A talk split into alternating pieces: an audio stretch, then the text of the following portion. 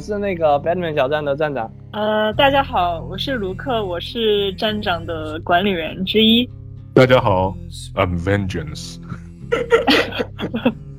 没有，大家好，我是 Louis 啊，我是 WGBS 电台的。呃，大家好，我是 Cash 啊，我是 WGBS 的另一个。大家好，我是卡莱。大家这个第一印象是什么？看完这部电影，好看。再看一遍。就是我，我就想想推荐那些还没看的，一定找个好一点的电影院。就是差的电影院，可能又为了省钱把那个灯光调暗的话，这个观感就对。我第一次看就是在一个比较差的电影院看，对对对，就是这一部，你要是本来就稍微有点黑，你要是再调暗的话，就可能真的有些东西都看不清楚了。我是看到反馈有人说这一部太暗了，看不清楚，然后我就觉得肯定是电影院的问题，因为我自己观感是，它虽然拍的整个基调比较暗，但它的颜色调的非常好看，而且就是你该看清楚的，其实都能看得很清楚。嗯，就是之前他们有说有一个那个花边新闻嘛，就是这一部的，啊后期的制作是他先用数字摄影机拍。拍了之后，然后转印到胶片上面，再从胶片上面再再转印回数字材质的，所以就是带了一层那个胶片的颗粒感，特特地为了为了致敬所谓那个七十年代黑色电影的那种感觉，然后然后做的这么一个转制的补充。对对对对对，对它整个氛围也很复古。不过不过胶片颗粒感重的话，我觉得就是。我我我看这几遍就是对比，就因为我基本上，呃，好像反正除了那个四 D 四 D X 那个以外，我基本上其他版本都看过一遍之后对比，就是感觉，因为可能它这个胶片颗粒比较重吧，所以我看普通二 D 和看呃那个 IMAX 的那个观感是差不多的，然后就是亮度都差不多嘛，就没有感受到那种 IMAX 那种锐图像的那种锐度。然后观感，实际上画面观感和音响观感最好，就是我去看那个杜那个那个杜比啊世界，那个那个杜比 Cinema 那一次，那个就很清晰。它那个就是电影院设备上什么不一样了呢？杜比应该就是环绕声的那个哦，它有特特殊的一个标准。一个是对一个一个是那个音响它有不同标准，第二个就是它的画面也是就是黑后更更黑一点，然后对比度更高。那就有点像那类似那种 OLED 的那种那种，就黑特别黑，然后或者什么 HDR 对吧？啊啊啊！对，就是 OLED 的那个感觉。嗯，长草了，这周再去 看一下。嗯，就我我看完的第二天，厦门这边的影院就封了。我赶在，我赶在最后一秒看上了，不然我就看不上。那那也不错，那也不错。呃。我的观感的话，就是我看完之后，我到处跟跟人发说，看之前去看一下《一号地球》。卡莱看了几遍？啊，我就看了一遍，在 AMC 看的，然后还自带英文字幕的。哦，那还挺好的。那你在 AMC 看，那应该看杜比呀？啊，我就我就懒得选了，就当就当时就就随便选了一个，还自带英文字幕，他还还会写什么？Dramatic music，然后就哦哦，Dramatic music intensify，还挺还挺搞的。AMC 的流媒体吗？不是，就电影院，电影院也自带自带字幕。哦，电影院居然有字幕，太爽了吧！毕竟是 AMC 吧，给我钱。哦，应该也是，就是给那种听障人士用的嘛。对对。所以这个。大概要不我们大概讲一讲，就是，呃，电影我这部电影大概就是什么情节概括，情节概括怎么说？感觉一说说完要说好久。情节情节概括，哎，就就一句话介绍嘛，其实就是蝙蝠侠还有戈登调查那个连环杀人案嘛，然后杀人犯就是谜语人嘛，主要围绕的一个谜题，一开始就是想要去抓这个谜语人。但是到了后面，却发现实际上这个谜语人的作案动机和歌坛的腐败关系很深，最后发现牵连到了韦恩家自己。实际上这又是一个变相的蝙蝠侠起源电影，就是不是蝙蝠侠元年的蝙蝠侠起源电影，就蛮有意思的。对，就是他特意的不去拍了那个小巷枪击案，但是其实最后还是回归根结底回到了他啊布鲁斯韦恩的父母亲身上，就那那种感觉。嗯，我在想，要不然咱们都讲一下那个电影情节对我们就是嗯、印象比较深的地方吧，因为我就没有必要再流水账的介绍一遍了，因为它就是一个探案故事。开场啊，开场开场太鸡巴炫酷了。开场特别有那个恐怖片里面的那个伪纪录片拍那个手持摄像头的感觉。我刚刚跟他们也聊到了，对，对。对开场就就是是我是没想到我会被一个 PG 十三的电影吓到。对，然后我觉得它非常有意思，因为刚刚它有非常多的层次。刚刚匹克说他是那个，就又转录了一遍，然后完了之后，但其实你看他那个伪纪录片，就相当于是从谜语人的那个望远镜看出去，然后看出去之后呢，又隔了一层玻璃，然后我觉得就整个那种窥视视角让人觉得非常的 creepy，就让观众一下子就带入一个一个一个 psychopath 的视角，所以会有一种毛骨悚然的感觉。嗯，就就很像就是大卫芬奇的某一些某一些电影的那种。哦，有一点点，对。然后关键是它镜头有点摇晃，而且我就是我自己在那个之前看的时候有一个想法，就是一开始是谜语人在看那个市长在监视他，他那个时候是在和他的儿子玩儿，然后他就假死了。然后你感觉这本来是一个游戏，但是因为是谜语人在看这个假死，而且好像就变成一个很不祥的征兆，这个时候就已经开始让人觉得毛骨悚然了。然后这个时候他的儿子离去了，然后就好像一个预兆一样，然后他就后来他就真的被谜语人杀死了。然后我我觉得这个铺垫非常的有意思。嗯，我一开始还以为是是韦恩家族呢，就是哎，对，刚就是就一开始我一开始刚进去还以为就是是以为是是那个布鲁斯在那儿拿的穿成那个忍者服，然后在那哦就耍对对对，当时真的是有有一点。对，就很让人想起其实这个就有点像那个那个六六角对，其实这个有点像一九八九年那个那个蒂姆·波顿的蝙蝠侠电影了。他那个也是一开始就是有一对这个小象夫妻被这个抢劫嘛，但实际上发现哎，哦不是伟人。对，有一个这样子对的误导。就这部电影很明显的就是很多东西就是就是它是以蝙蝠侠为一个核心，然后很多东西是对蝙蝠侠的一个映衬，就像那个市长的父子映衬的其实就是布布鲁斯韦恩跟托马斯韦恩的的父子对。对，然后还有猫女她也是映衬蝙蝠侠的某一面，对，然后那个谜语人他又是跟布鲁斯韦恩一样都是孤儿，然后谜语人是从孤儿院长大的，然后又跟着托马斯韦恩有个千丝万缕的联系，然后又是一个映衬，对，对，就很很多各种也，他就是很很典型的那那一种创作手法，就是就是每一个配角都是主角的某一方面的一个映照的那那种感觉，有类似于他的一个 alter，就是有点对对像是他的自我的另一个自我一样的这种表现手法，非常有意思。呃，就我觉得他开场有点像那种连环杀手惊悚片的那种那种风格嘛，嗯就是像刚才说的大卫芬奇，然后包括我看像汉尼拔什么的，它里面有那种连环杀手，十尤其是二宫啊，这对个七宗罪啊这些。对对对，就是他，而且他表现出来的就是那个，就当时那个市长在在看电视，他就一直站在后面，然后就一声不吭的，然后就一直在那待着，然后突然发作，就是呃突然一次爆发嘛，就是能够体现出来他这个呃也是他性格的一方面吧，应该说是。然后然后那个市长，对，他还一直手舞足蹈的，特别滑稽。然后他有一点，然后就他也没有发现那个谜语是站在他后面。我觉得这个角度非常的恐怖。因为关关着灯嘛，所以你就不知道在在阴影里有什么。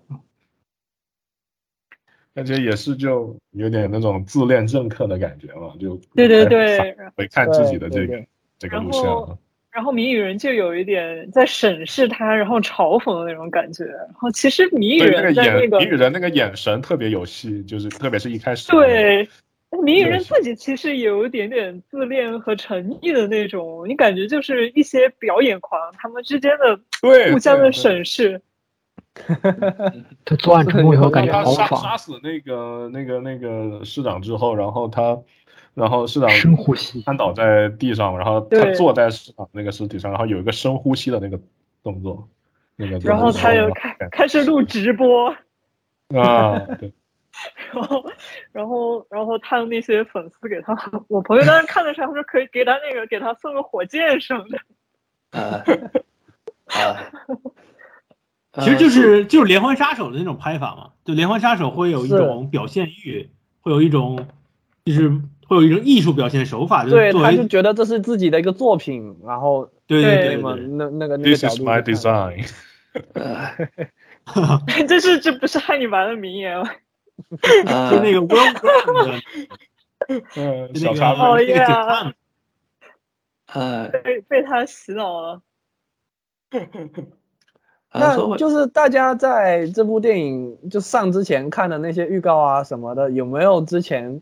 对他有没有一个什么自己猜想这个电影会怎么走？然后后面有没有有哪一些是猜对的，有哪些猜错的？呃有有有，我我跟你说，一开始我看了有一个这个日本版预告，他直接就把那个谜语人对着蝙蝠侠说 Bruce Wayne 那一段，然后放进来，我当时还很生气，然后说我靠，居然把这么重要的情节剧透放在预告里，是不是有病？然后后来看见哦，原来不是，他根本没猜出来蝙蝠侠的身份，哦，对对一个 baiting。是的呃，Bait and Switch，呃这个然后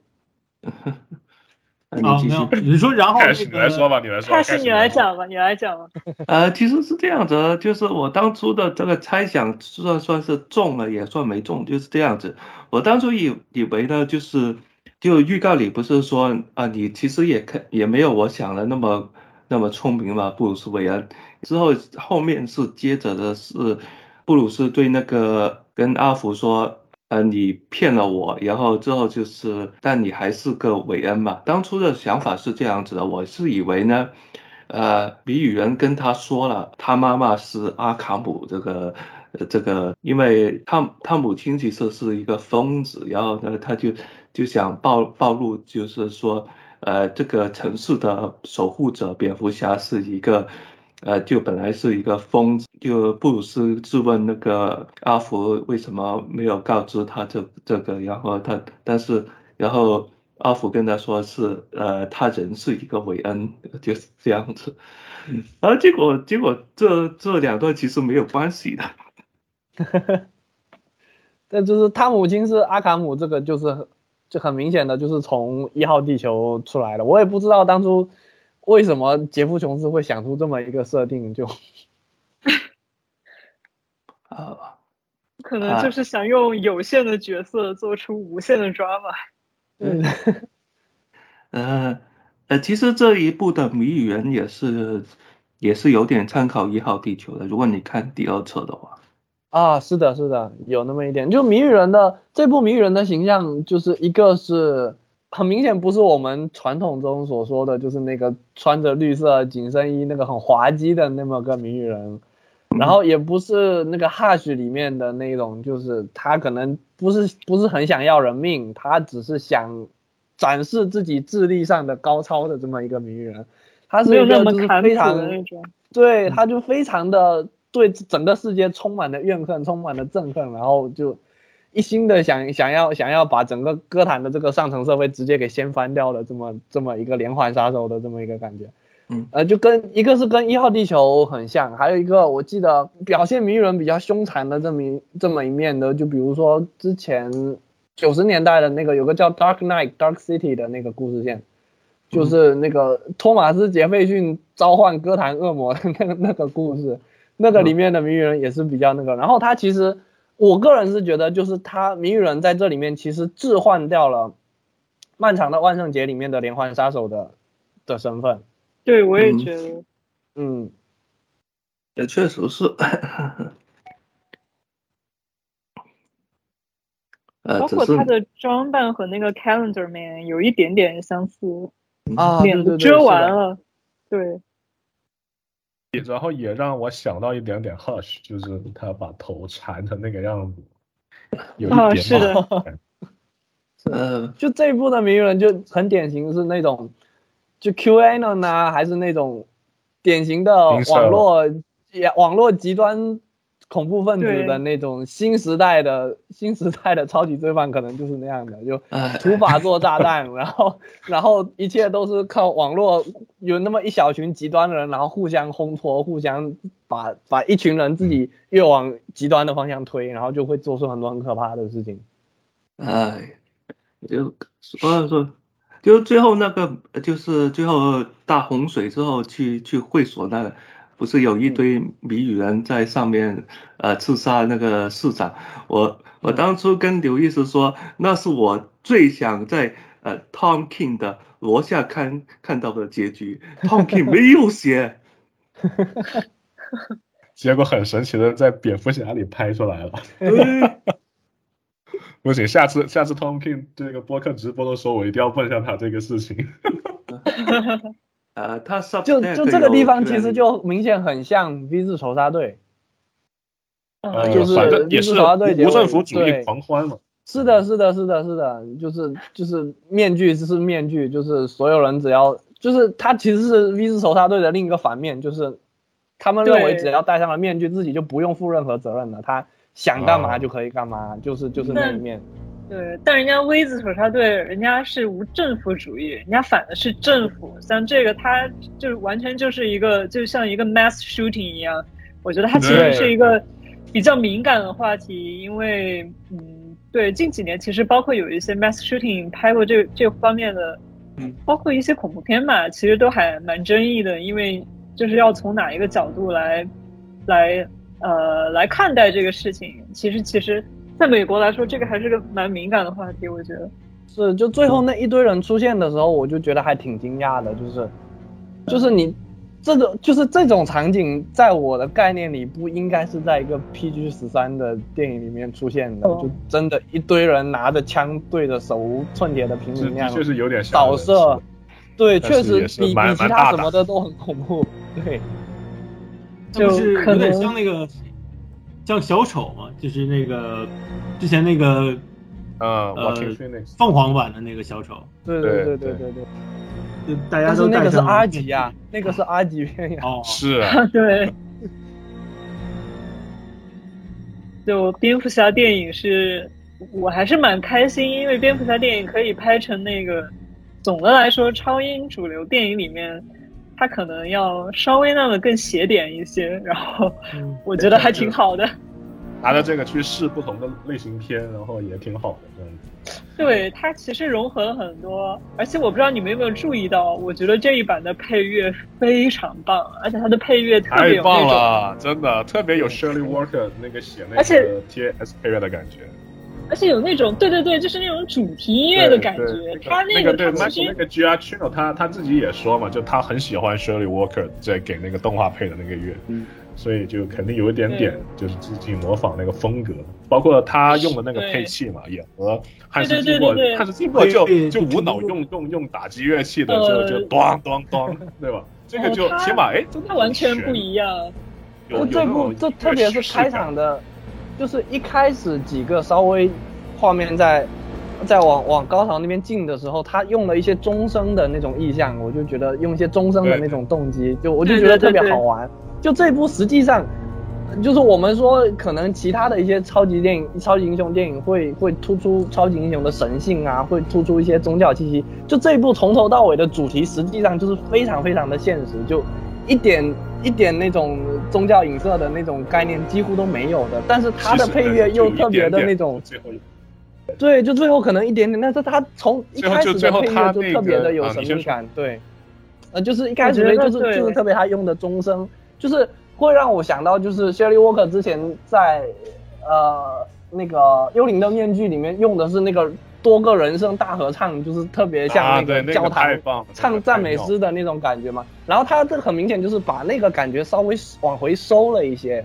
然后就用了稍微那么一点点，感觉都是幽灵面具那个就非常有哥特感，然后对对对，这个就是把哥特感跟那个另外就是这种现实这个更现代一点的感觉，就两个结合起来，结合的特别好。没有那么的戏剧化很。多地方，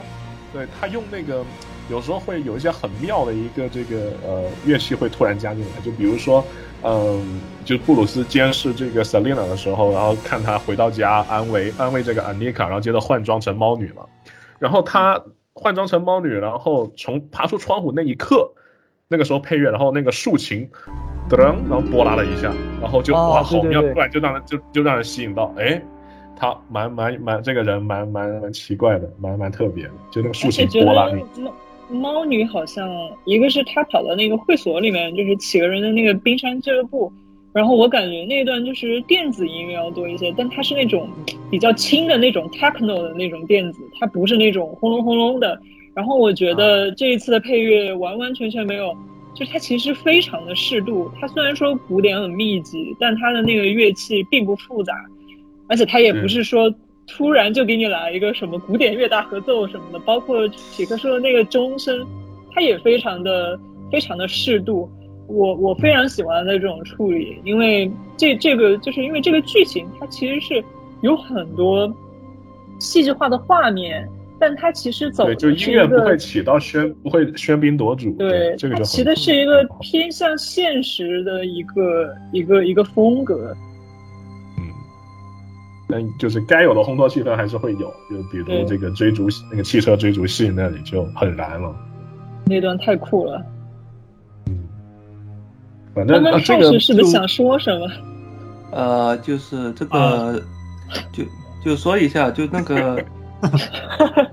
配，呃，就配乐吧，其实是那个，呃，其实是，呃，大家刚呃上个月刚看的那个，呃，在网盘那那边看的那个蜘蛛侠无家可归也是他配 的，蜘蛛侠无家可归，没有看，我觉得我也不会去看。对我我我我存在，我确实存在网盘里面的，可是我也还没有看。嗯嗯无无无无家可归，不对，我我都我你这样一说无家可归，我都忘了正常的标题应该是什么了。就是无家可归。对呀、啊，是 n o 吗？Way 我忘了吗？，sorry。哦哦，对哦，哦对哦，对哦，对哦。应该是没法回家了。No No No way home 应该是应该是没有找不到没有回家的路，找不到回家的路，没法回家，对，回不去了。就没门儿应该就是光看光看标题应该看不出来他没家了嘛。就是虽然是电影里头然后嗯，就是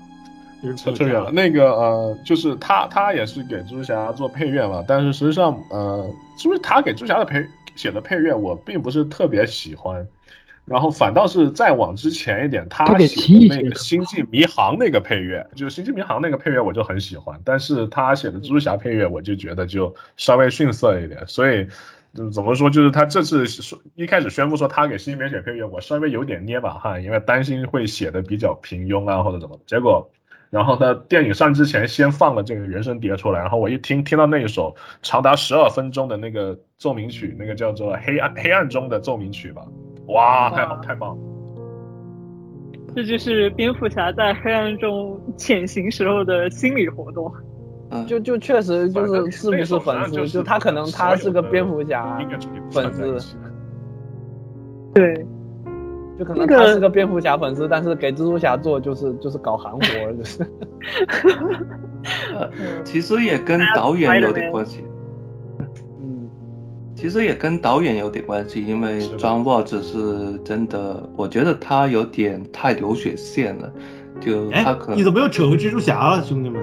OK，我们扯回来，OK，我们扯回来。嗯，卡莱回喜剧了，你不是那个一会儿要走吗？哦对，我就我就说我就说可以，感觉可以聊一下那个，呃，就他蜘蛛侠第一，不不是蜘蛛侠，操，就是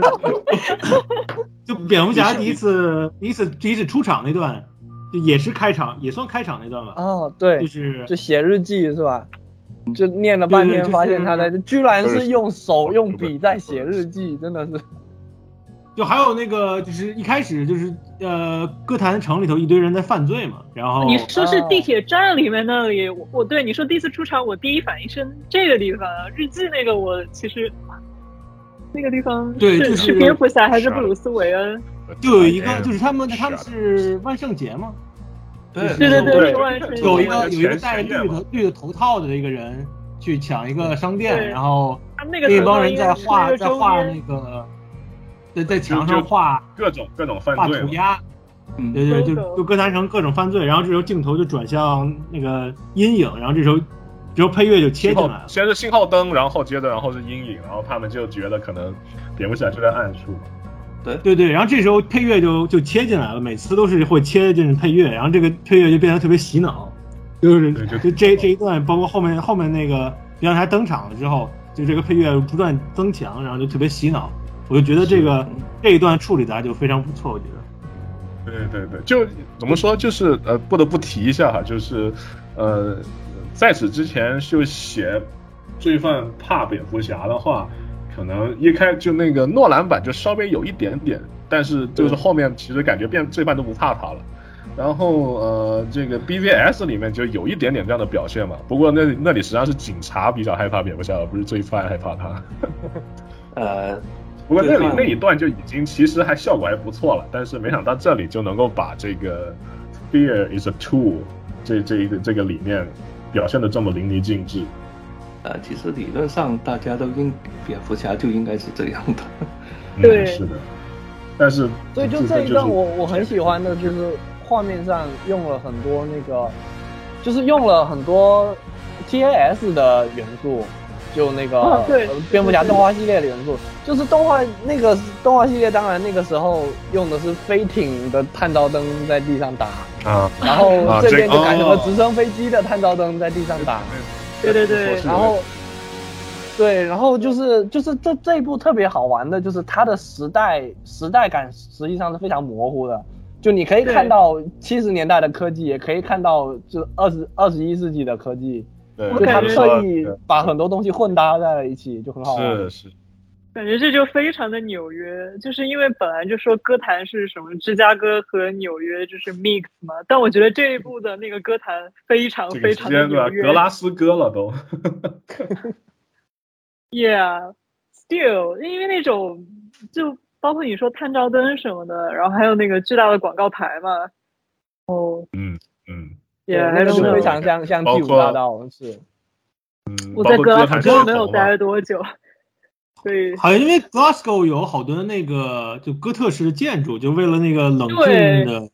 哥特式建筑，而且 Glasgow 好像说一年有一百七十多天都在下雨，然后这个这这版蝙蝠侠里头就非常非常重要的一个元素，感觉就是雨水嘛，就从开开头就是在暴雨里头，然后对，就这个歌坛的到环境结尾特别是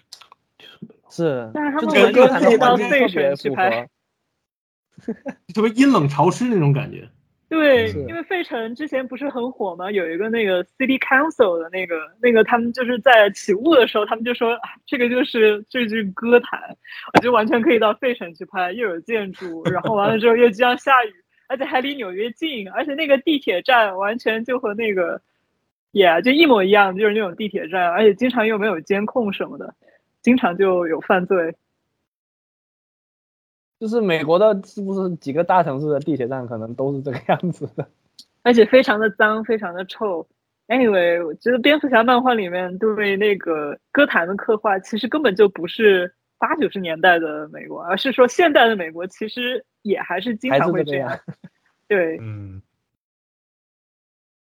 呃，然后然后我就说蝙蝠侠那个登场那一段嘛，就是呃，他一般会那个镜头会从黑暗那块儿会往回拉那种感觉，就是让你感觉黑暗里就好像有什么东西那种，就是那对种感觉是恐怖片里头会比较常常用的一种镜头感觉。对，在就像异也是拍异形让观众。猜，就是到底哪哪哪一幕是哪在哪一个暗处会出现蝙蝠侠。对对，然后等到蝙蝠侠真正登场的时候，就是先是有一个脚步声嘛，算是，就是先对，还是先先是古典我他们在我我不知道他们在是音乐那个的古典还是有一个异响，对对。先是有一个异响，然后那些混混停下来，在在在看暗处，然后接着就是那个慢慢踱步的那个声音，然后走出来。对，对对，然后我就感觉那段出场是，就让他感觉有一种沉重的，就是沉重感，就是有点像那种重装骑士在对对对，有一点就是说，就我我我有朋友吐槽，就是说，呃他一开始他看这个他走路这么慢，然后感觉还以为是因为那个盔甲太重，然后走不快。其实我觉得我确实觉得他刚开始的时候要深色一点。嗯，有点像那个中世纪那种重装骑士，包括在像《权力游戏》还是包括他，对，对包括他那个脚步声，实际上是有一点点，我我总是就让我想到那个，嗯，就是那种牛仔的穿着马靴，然后还有马刺那个有一点点那个金属那个晃荡的那个声音，他走路有一，点对，我有点让我想到其实在想。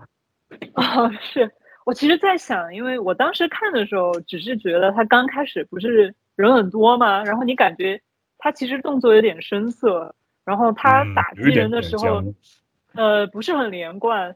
但是我当时没有想到这个脚步的问题，我现在就想，其实这个脚步的沉重会不会也是就是对他心理的一种刻画？就他刚出来的时候，哦他有很沉重的使命感。我我我当时理解是就是就是他那个脚步声实际上也是一种威慑，对，呃这是一方面嘛，但是他自己确实又有一点那种沉重，和他之后的那种动作的利落，好像他是慢慢在这个打击犯罪的过程中，慢慢变得就没有那么拖泥带水，非常的利落，什么时候可以做决断？我觉得有一个从他的动作里面有一个蝙蝠侠的成长，这个是我觉得。呃，这一部蝙蝠侠拍的非常好的地方，因为大部分电影里面一个超级英雄他的成长，在他的起源故事之后就已经完成了。他成为超级英雄之后，他就他就要开始打怪了，然后最后大不了就是把怪打打死了，然后然后他其实就没有太多的成长。但是这个蝙蝠侠他其实在判案的过程中一直有成长，而且他不对你是说到成长这个还还蛮重要的，就是因为我在非常看重要在之前在在听那个 Matt Reeves 他的那个访谈，然后他在开开始在讲嘛，就是华纳一开始找他是想要让他导演那个本阿弗莱克那个蝙蝠侠剧本了，然后但是他呃一开始拒绝的原因就是因为他说那个呃那个版本的蝙蝠侠已经是已经是非常完善，然后已经是比较一个 static 的一个状态了。他希望他的蝙蝠侠是能够有一个人物弧，然后能够有 character arc 嘛，然后就成长，所以他就就就比较希望是他的就是一个新的一个角色。然后这里也就体现了他这个理念嘛，就是他希望能有一个角色的成长。而且不仅是蝙蝠侠，其实里面每一个角色基本上都有一个角色弧，哪怕是一个，就是哪怕像一个反派，像比如说像 Penguin 或者别的一些小角色，你都感觉到、啊，那个对，那个比如说那个警察，就是一开始阻止蝙蝠侠 进入犯罪现场那个警察，他啊，见到蝙蝠侠态度特别凶？然后接着葬礼上见到布鲁斯韦恩的时候，又特别热情的打招呼。然后到了结尾的时候，然后去就是看那个谜语人的那个炸炸炸大坝的时候，那个时候他态度又蝙蝠侠又比较正常了，就他还。然后中间不是哦，中间你说的是那个那个小伙子吗？就是蝙蝠侠他去那个那个留就中间留留着八字胡的那个，就其实长得对还挺帅的，对，然后他还跟他说，他说这个这个工具是我马这好们家用像叫啊，来撬叫马丁东西的内兹嘛，那个 Martinez，啊，对对，对对对对 Martinez 就是墨西哥人，墨西哥人感觉是，应该反正因西为对都是少数族裔，因为那个戈登也是少数族裔嘛。啊，我这版本戈登我也特别喜欢，非常的 down to earth。对，这个这个戈登其实就是我一开始我我我是看西部世界知道这个演员的，然后我还担心就是他会像西部世界里面一样，就演的太太闷。那没想到这个戈登超级有激情，而且还会吐槽，其实挺好玩的。是的，呃，说到吐槽这点，我得说一个呃东西，就是我比较可惜的，在国内被砍掉的一个剧情。这样子，嗯。就你如果看他第一个案子，就是那个市长，他是法医那里时候，那时候诊断说，大部分的血是在从头部那边流出来的，但是但手指是被砍掉的。然后那时候，然后那法医说他可能是拿来做奖杯，然后之后呢，就是在那个呃解码的时候不是有 drive 嘛，然后在有 Some 哦 Drive，对哦，嗯。OK，这里就是我要说的被砍掉的部分，就是呃，蝙蝠侠和戈登去到那个市长那里的去找他车，然后呢，呃，找到车之后呢，他呃戈登问找什么，找找 USB port，就是找那个插口，然后就，然后呢，呃，蝙蝠侠用那个照明灯探了一下，然后呃拔出了那个 USB，然后呃，然后呃，然后戈呃，但是他没有第一时间嗯呃拿给戈登看，然后戈登说呃什么，然后他就说 dumb drive 是一个 USB 后面那个环 是接着断指的，哦，就是这段被剪掉了是吗？这段是完全被剪掉了。这段是有的，这段是有，但是之前的那个没有，好像啊，对，反正就是有出现断指的那那些镜头都被砍掉了，断指的没有所以实际上那一段在国国内版看完到的完全那个全没有啊！居然是这样的啊！那我一定到时候要下一个蓝光了。就要用那个呃断的拇指去扫那个 U 盘才能打开那个是吧？对，它有那个指纹解锁，是的，是对，的。啊然后戈登还说了一句 “sense This guy is hilarious。yeah，对哦、yeah，he said that，就是黑色的幽默。就这一部的戈登特别特别特别的那种怎么说接地气的那种感觉。，对，就可能就是你我身边的就是那种普通人，就是有那种脾气，而且就是因因为也在职业生涯的早期，所以就还没有到后面的那种那种疲惫感，那种那种我他妈受够了的 那种感觉出来，就还还是很很有早期职业生涯的激情的，就对，而且而且就是他就是他戈登和蝙蝠侠的关系在这里面就非常的平等，是那种就能感觉到是那种战友。对然后他也里面也啊说嘛，这点就是我我特别喜欢谁都不相信，我就相信你。就那个感觉，就不像是对吧？第五·波顿版里面，戈登基本上就是个开灯信号员，对吧？然后那个那个那个那个什么呃，诺兰版的话，那个戈登就有一点点就疲惫老人的感觉，像你之前说的，对。嗯哼，嗯，然后这个就是真的是就是亲亲自上阵，然后然后而且还帮蝙蝠侠嘛，就各种，就包括最后看到蝙蝠侠一个人在上，他马上想着要上去。是诺兰版的戈登，我也还蛮喜欢。但这个版本，你明显觉得，就是我非常喜欢的一点，就是大家一直有一个 stereotype，就是 Batman fight alone，but he doesn't fight alone，he has allies。然后他就他现在可能没有 sidekick，但是他有那个 Catwoman，然后他有 Gordon，然后很明显，他和戈登探案的时候，他俩其实都是普通人。然后戈登也在搜集就是案件的信息，并不是说蝙蝠侠一个人偷偷把事情调查好了，然后把那个卷宗给他放到那儿，证据放到那儿，然后自己就溜了。然后包括后面他遇险了之后，也是戈登就及时的去救他。我非常喜欢这种两个人真的是有在合作，让我觉得这部作品对对蝙蝠侠的理解其实是很到位的，因为蝙蝠侠其实并不是一个人在战斗。我觉得这这说话一个人战斗其实也挺搞笑的。就他家里不是还有一个阿福嘛，天天帮他 打扫卫生、做饭、照顾起居。呃，这不是这不是也是莫里森的那个莫莫里森给出答案吗？在那个对，他就是说他成为蝙蝠侠的。他第一个动作就是他要摇铃召唤阿福，就是说他从来就没有一个人战斗过。呃，对对，啊就 莫里森给出的那个 first truth 嘛，关于蝙蝠侠的第一真相，就是对对对达克赛德本来要利用那个毁灭他，但是实际上他是从来不是一个人，就是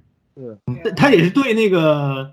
弗兰克米勒的呃元年应该算是一个一种一种一种解构嘛，可能也算。嗯，是啊的，是的，是的。摇铃。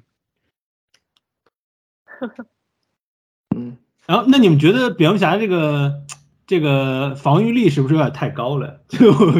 因为他是的，太强了那个。海弗拉这装个基本跟坦克差不多了。对，而且而且他那个盔甲都没换过的哦，只是换了个披风而已。就是，但是盔甲本身的话，好像就从头用到尾，还挨了那么多枪子。就冲锋枪直接的对着打，而且这距离那么近，然后就一点事没有。我理解的所以是，他所以我其实是有说就是内出的。嗯，就 是肯哦对，肯就比较像那个中世纪的重甲骑士嘛，就是嗯，就我觉得可能是为了强调他作为就是 knight 这一点嘛，就是作为嗯，一个中世纪骑士，就穿了装甲之后，就是对吧，就能够防御住那种弓箭。而且这个蝙蝠侠的话也是就是呃非常的愤怒嘛，就然后他就是对吧，都都挨了就硬扛枪子，然后过去揍人，不会去躲。是，嗯，然后，然后在 Falcon 那个，呃，那个那个，他去俱乐部里头把那个灯关了，去救猫女那一段就非常非常漫画，那个那段分镜，就是靠哦靠那个枪击的那个光光亮来作为，哦那个对《黑暗骑士崛起》里面也有一段类似的嘛，就是他的对对对，就作为黑白的切换嘛。对对对，那个也我觉得那那段设计还不错的。对对你们要是看了蓝星大剧院的话，巩俐演的那个也有这样的一个 一模一样，是吗就是他那个对非常好看，因为但那个还是黑白的嘛，那个就更像犯就是那种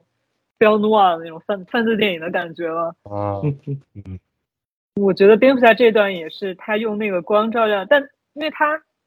他虽然是那种摇晃的镜头，但他毕竟不是那种非常实验的艺术电影，他其实还是考虑到观众的观感的。我个人觉得还是看得非常清楚吧，然后节奏也非常的好。所以这部电影就从头到尾确实节奏很好，就完全没有感觉我看了三个小时的那种感觉。我我我我到后面还是有几个地方，我一直以为它要结束了，但它一直没有结束。我我就觉得就是可能就中间呃去和阿福聊天那一段，就是阿福从医院醒来，然后就第二次就第二次嗯。就是跟阿福聊天，然后最后又我握手言和那一段，那里稍微就有一点点感觉到就是啊有一点点累了看的，但是很快马上就哎蝙蝠灯一起来，然后呃知我就知道接下来情节要要比较紧张了，然后就啊马上没有那种疲倦感了。刚刚总总体节奏节奏那个节奏还是把握的不错。我想说，我我觉得好像 Cash 一直想讲话。呃，好了，我们切到正题吧，还是切到正题。那个，呃，呃，大家觉得，呃，罗罗伯特·帕丁森有没有演出你想象中的蝙蝠侠？市长先来吧。这个确确实我我很喜欢这一部的蝙蝠侠，就从从我就我我之前我我不是写了一篇影评嘛，就觉得这一部的蝙蝠侠就是有个关键词，就是他非常的柔软，他就他从头到尾就是低声的，然后轻轻的讲话，就很少有那种愤怒。虽然他打人的时候很狠，但是他他只要一讲，他只要一讲话，他就是非常轻、非常柔的，而且包括他整个人的，就特别丧、特别颓废的那种感觉，就是 emo 是吧？对，就非常 emo，然后就，很很像很像，就其实可能是真的能让很多普通人能感同身受的一个方面，就特别是在这个时代，就我们现在身处的这个时代，就可能很多人真的心里就感觉像跟他是一样的，就是我们可能每天在做一些事情，但是我们不知道我们做的事情到底有没有意义，我们不知道到底能不能真的有带来一些改变，但是还是机械性的每天就这样去做，就他那种、那种那种颓废感让让我感触特别深的是这是这里，而且特别是他这次终于把那个眼睛要涂黑那方面给画给 拍出来了，对，这个非常好，这个细节，是，那他应该就有的嘛，但是你不能老是这样，对对就包括 BBS 里面，就它这个镜头，就是有一 BBS BBS 里面有一幕是他这个蝙蝠侠回回回到家里面摘头套，然后就是上楼梯摘头套，然后中间有一个就是被一个柱子挡住，然后柱子挡住之后，下一秒他头套摘下来，然后黑眼圈没有了。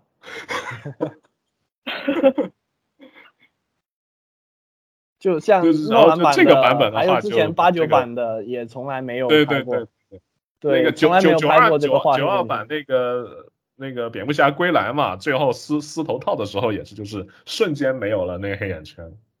对我我真的觉得就是很多细节可能有一些对蝙蝠侠有刻板印象的观众啊，他会觉得不符合他心目中的蝙蝠侠，包括其实帕丁森演的也没有符合我的预期，但是我觉得他其实是比大家期待的演的也比大家期待的演的还好。是，呃，就我也觉得他比较就是有点颓废嘛，他整个造型就是头发都是那种，就是不是有那表表表情包，就是说他头发就是都是垂下来那种，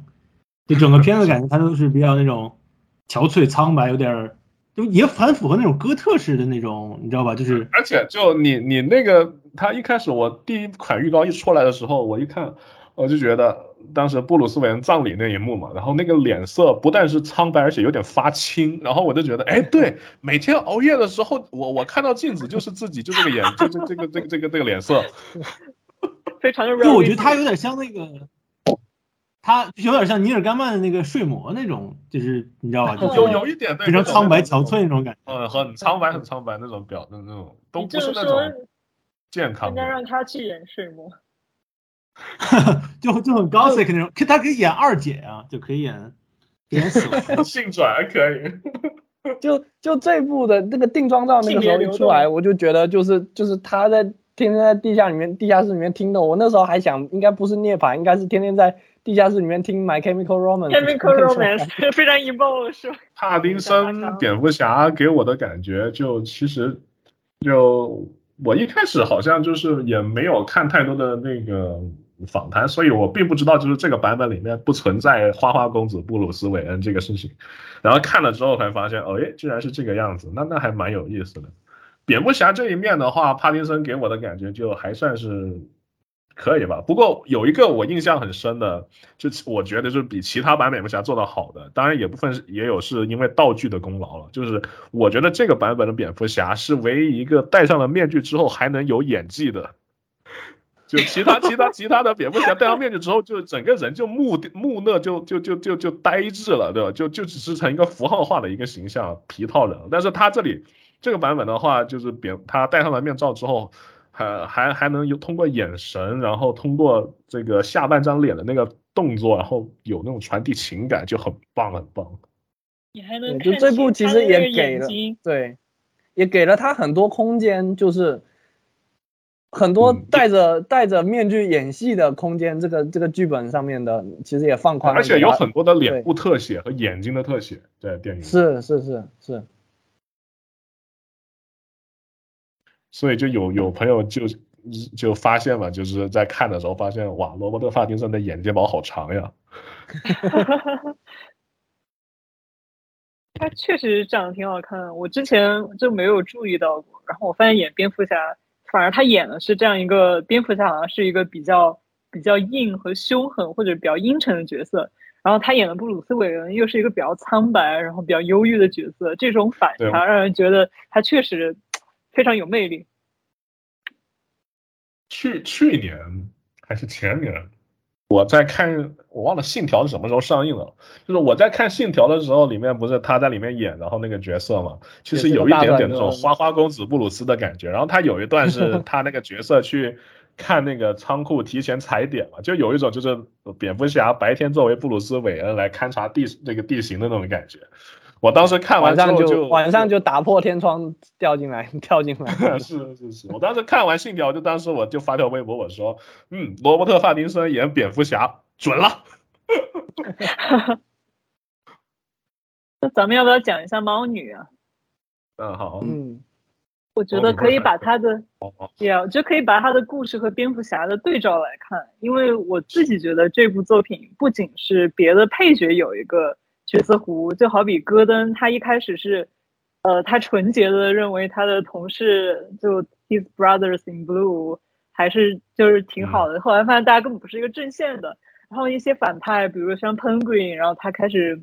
慢慢的开始掌握这个城市的实权。然后像谜语人，然后他也有一个慢慢蜕变吧。Anyway，这些都不说，但我觉得真正和蝙蝠侠形成对照的是猫女。我觉得他俩的这个命运、还有性格以及对待过去和父母的态度，是这部电影的明线和暗线。这一点让我觉得表现的非常好。就不仅仅是，哪怕他俩其实就算不是把他们写成这种恋爱的关系，他俩的这个对照在电影中，我觉得是非常重要的。然后猫女她就和蝙蝠侠那种。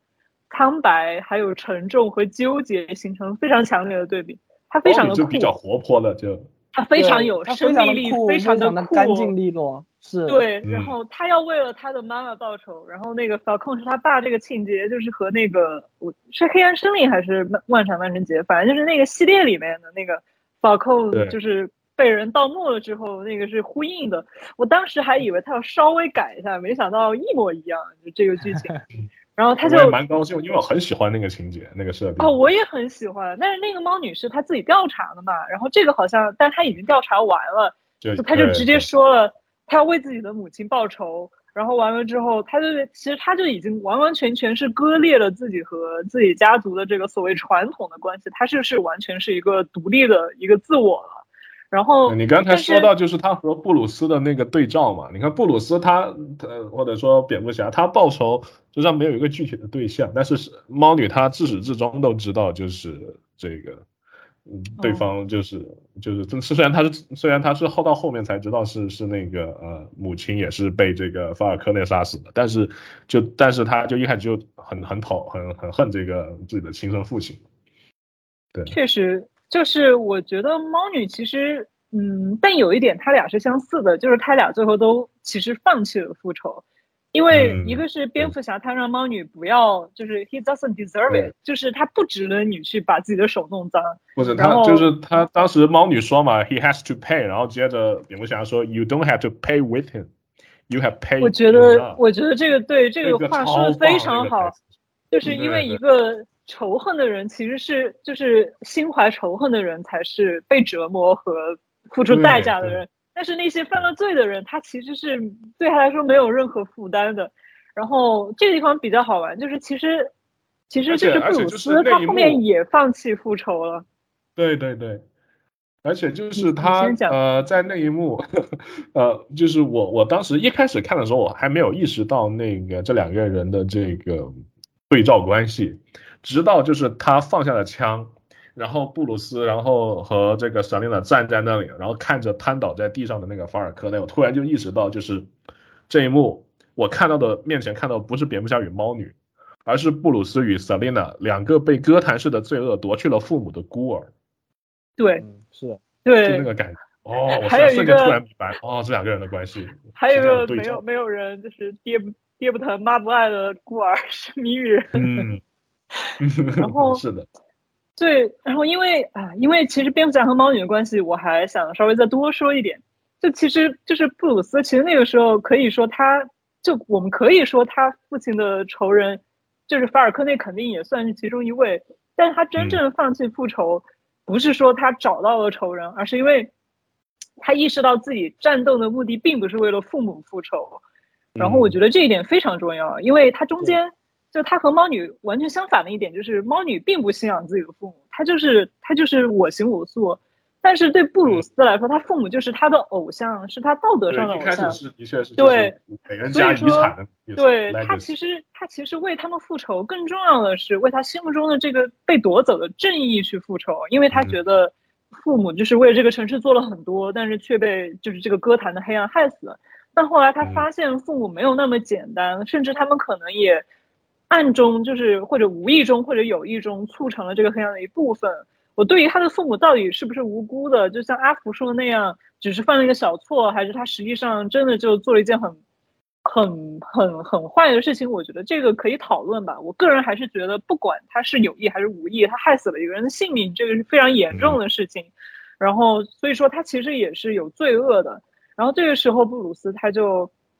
意识到，就是他其实他现在做的一切已经和他的父母没有关系了。因为如果是为父母的复仇的话，那他所做的一切就没有意义了。但事实上，他不是为了复仇，他就是为了正义。那么从这个角度来说，他的父母无论是不是真的正义，和他现在所做的一切没有关系。所以说他自己依然是在道德上，还有就是他的道义是没有问题的，就是 his actions is still justified。但是就是我觉得这个和猫女的行为。其实是同一个殊途同归的，就是最后他们都放弃了复仇，他们就是相当于这个过去和他的纽带，还有这个这个包袱就被放下了，他们此后就可以自由的去做自己了。然后猫女就就直接就跑到布拉德海湾去找叶一去了。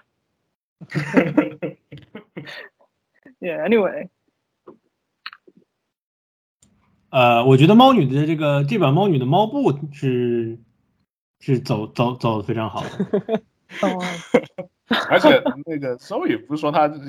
看猫打架，然后学这个猫的动作，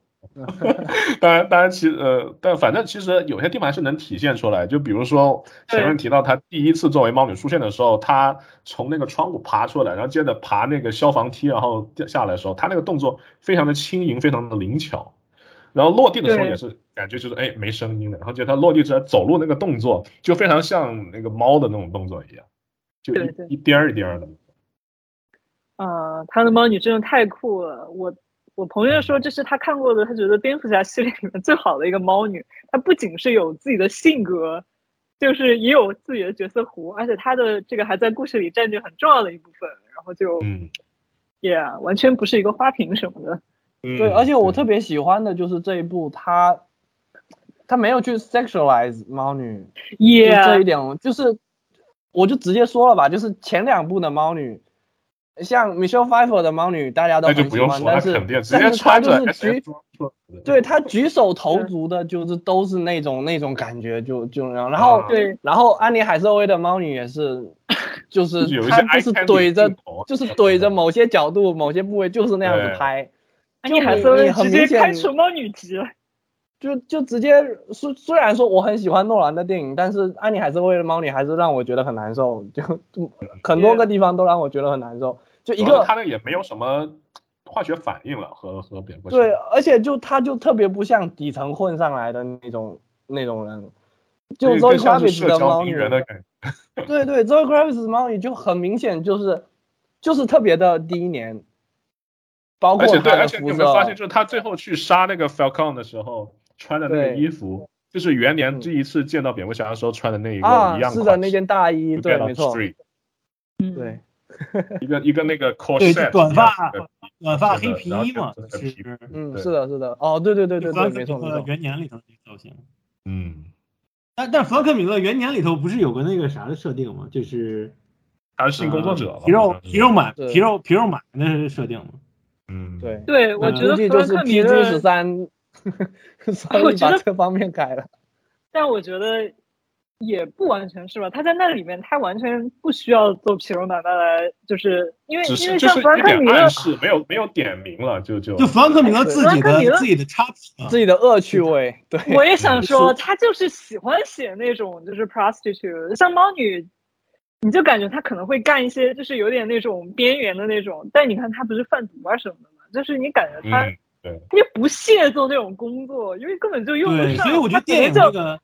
对他可能就是假装是引诱你，然后就直接把你钱偷了，然后把你打一顿，醒来之后对看钱没了。我觉得就是这种。